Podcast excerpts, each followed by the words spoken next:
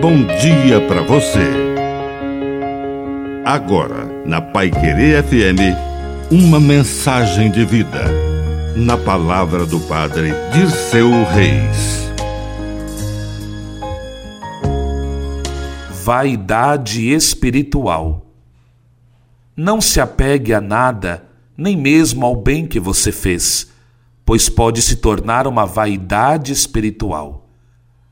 Você pode fazer jejum, é saudável para a alma e para o corpo. Mas quando você resolve fazer jejum durante uma festa de aniversário do seu grande amigo, do seu pai, da sua mãe, pode não ser a melhor hora.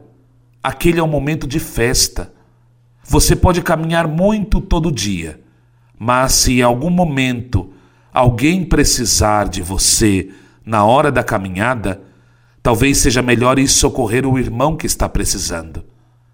Quando nos fechamos no bem que fazemos, podemos acabar nos tornando parecidos com os fariseus, gente que parecia, mas não era.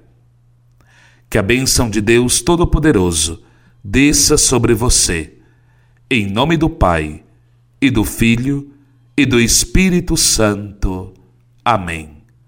Um bom dia para você.